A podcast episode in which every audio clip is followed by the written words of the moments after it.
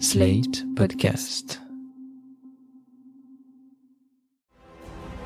Don't be rude. You are fake news. and we had the most beautiful piece of chocolate cake that you've ever seen. Does that make sense? They will be met with fire and fury. This egregious display of hatred, bigotry, and violence on many sides.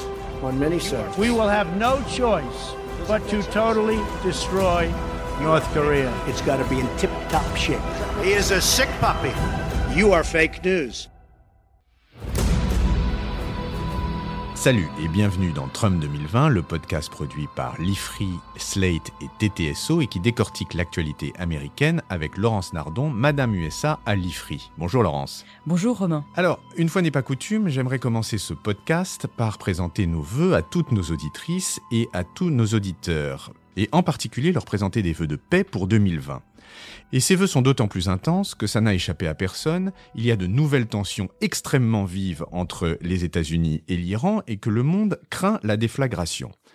On a déjà parlé des relations US-Iran, c'était en septembre dernier dans l'épisode 8 de notre série, et on avait évoqué à l'époque ces relations sur le long terme depuis la révolution de 1979 et dans la période récente avec la destruction par l'administration Trump de l'accord nucléaire de 2015.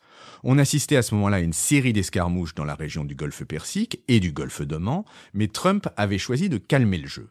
La semaine dernière, en revanche, Trump a ordonné l'assassinat au cours d'une frappe de drone d'un haut dignitaire iranien, le général Qassem Soleimani, c'était le numéro 2 du régime, hein, qui était le commandant de la force Al-Quds, l'unité d'élite des gardiens de la révolution.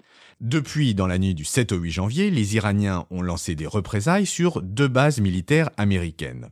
Alors, à l'heure où nous enregistrons, on attend encore la réaction du président Trump post-représailles iraniennes, mais une escalade vers une nouvelle guerre régionale, ou pire, n'est pas à écarter. Alors, Laurence, pourquoi Trump a-t-il lancé cette opération maintenant? Est-ce pour des raisons de politique intérieure au moment où vont commencer les débats du Sénat sur la destitution du président? En effet, je crois qu'il y a des raisons de politique intérieure, mais pas seulement. Comme vous l'avez dit, les, les escarmouches se succèdent depuis un moment dans la région, mais celles de l'été dernier, eh bien, elles avaient impliqué plutôt les Britanniques, avec des navires arraisonnés de part et d'autre, et les Saoudiens, avec des attaques sur des installations pétrolières d'Aramco, même si un drone américain avait été détruit par les Iraniens en juin. En revanche, les accrochages des semaines récentes ont directement impliqué des Américains. Alors je vous refais les tout derniers épisodes. Le 27 décembre, 30 roquettes ont été tirées par une milice du Hezbollah contre une base militaire irakienne dans la région de Kirkuk, tuant un contracteur américain, un contracteur, c'est-à-dire un, ressortissant américain euh, privé travaillant pour l'armée américaine. Deux jours après, le 29, les États-Unis ont frappé cinq sites de cette milice du Hezbollah en Irak et en Syrie, faisant 25 victimes. Deux jours après, à nouveau, le 31 décembre puis le 1er janvier, la foule s'en est prise à l'ambassade américaine à Bagdad, causant des dégâts matériels à l'entrée de l'ambassade. Or, une attaque d'ambassade pour Trump, ça rappelle deux souvenirs. Le premier, c'est l'attaque de l'ambassade américaine à Téhéran en 1979, au début de la révolution iranienne. Je vous rappelle que le personnel de l'ambassade avait alors été pris en otage pendant 14 mois. C'était une catastrophe pour l'administration Carter et une humiliation cuisante pour les Américains de la génération de Trump, Trump qui avait 33 ans en 1979. Et le second souvenir? Le second, plus récent, c'est l'attaque par des milices islamistes du consulat américain à Benghazi en Libye. C'était en septembre 2012. Ce jour-là, la foule avait quand même tué quatre Américains, dont l'ambassadeur Christopher Stevens. Cet épisode terrible avait d'ailleurs constitué l'une des grandes lignes d'attaque des républicains contre Hillary Clinton, qui était alors secrétaire d'État et qui avait été jugée responsable du manque de sécurité du bâtiment. Je ne suis donc pas étonné que Trump ait engagé une réaction extrêmement forte à l'attaque de l'ambassade américaine de Bagdad. On est même en pleine cohérence jacksonienne. Jacksonienne, vous pouvez nous expliquer ce que vous voulez dire? Cet adjectif jacksonien fait référence au président Andrew Jackson, président dans les années 1830, et qui est l'exemple fondateur d'une politique étrangère américaine nationaliste et égoïste. Une politique jacksonienne est marquée par une réticence à intervenir pour les autres, et en revanche, le choix de représailles très agressives et très résolues lorsque les intérêts américains sont en jeu. Et c'est ce qu'a fait Trump en ordonnant l'assassinat du général Soleimani. C'est donc la réaction naturelle d'un leader nationaliste comme Trump. Mais enfin, on serait quand même surpris qu'il ait pris cette décision sans prendre en compte des considérations de politique intérieure, non? En effet, Trump est peut-être très impulsif, mais c'est aussi un politicien calculateur.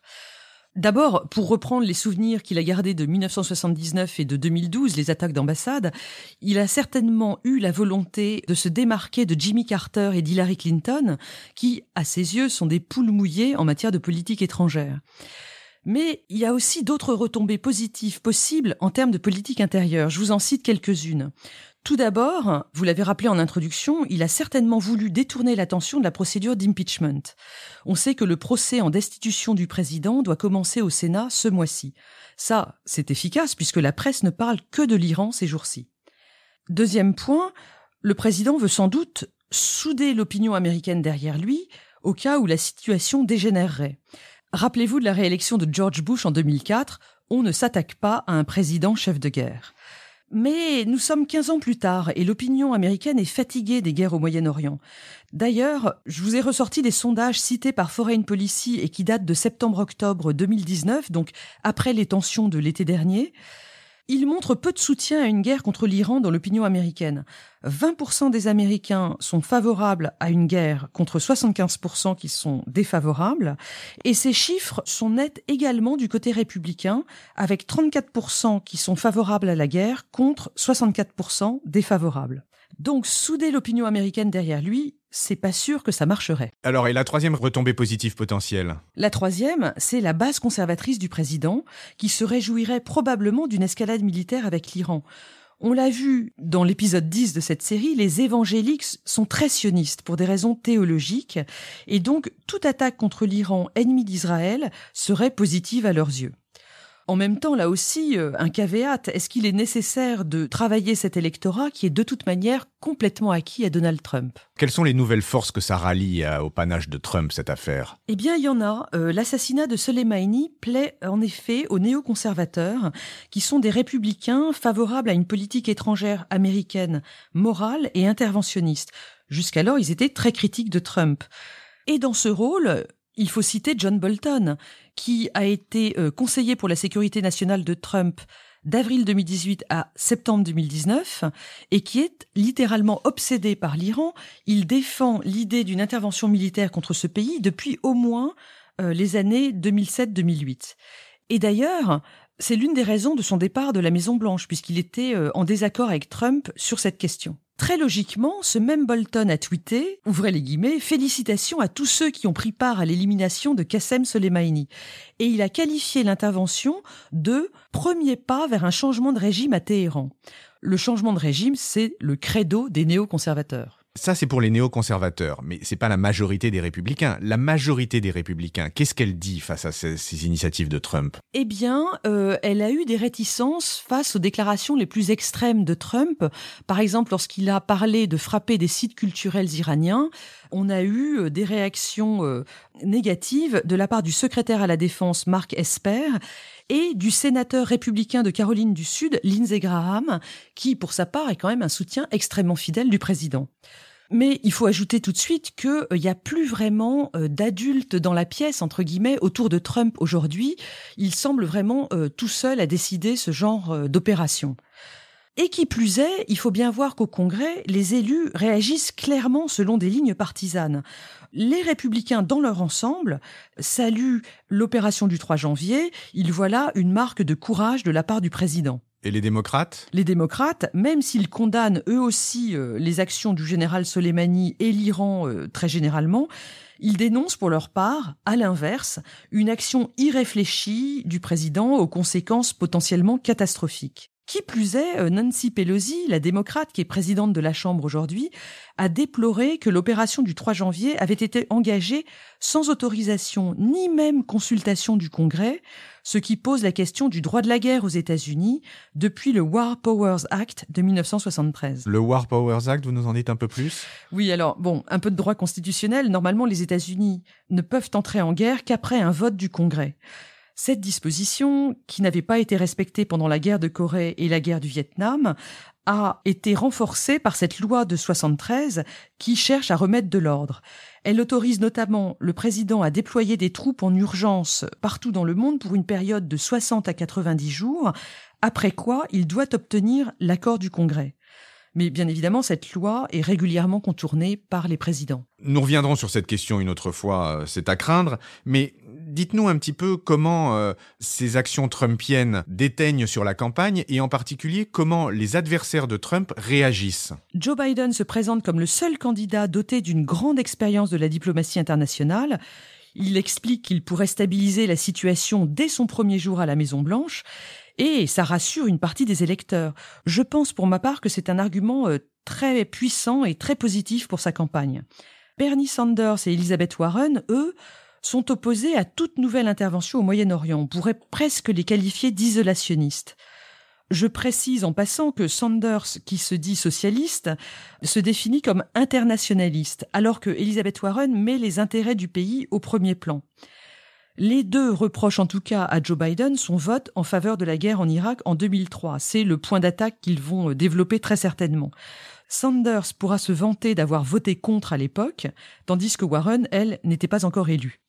Un mot sur Pete Buttigieg, qui lui n'a aucune expérience diplomatique, mais qui est un vétéran de la guerre en Afghanistan, et ça, ça pourra lui rapporter des points. Tous les candidats démocrates dénoncent en tout cas l'absence totale de stratégie du président Trump en ce qui concerne l'Iran, on est dans les représailles et on n'est pas dans la vision de long terme. Ils dénoncent aussi les contradictions de la politique de Trump au Moyen-Orient et le péché originel qui est que cette administration lutte contre le terrorisme sunnite représenté par Daesh euh, ces dernières années, tout en étant un soutien fidèle de l'Arabie saoudite dont on sait bien qu'elle a des liens avec ces islamistes sunnites. Au moment où on enregistre, on attend la déclaration de Trump post-représailles iranienne et on verra bien si elle remet un peu de cohérence là-dedans et si elle remet un peu d'apaisement sur cette situation. Personnellement, je ne suis pas très optimiste, mais nous aurons l'occasion la semaine prochaine, espérons-le, d'en reparler. Merci Laurence. Merci Romain. Retrouvez Trump 2020 chaque semaine sur Slate, TTSO, Lifree et sur vos plateformes de podcast préférées.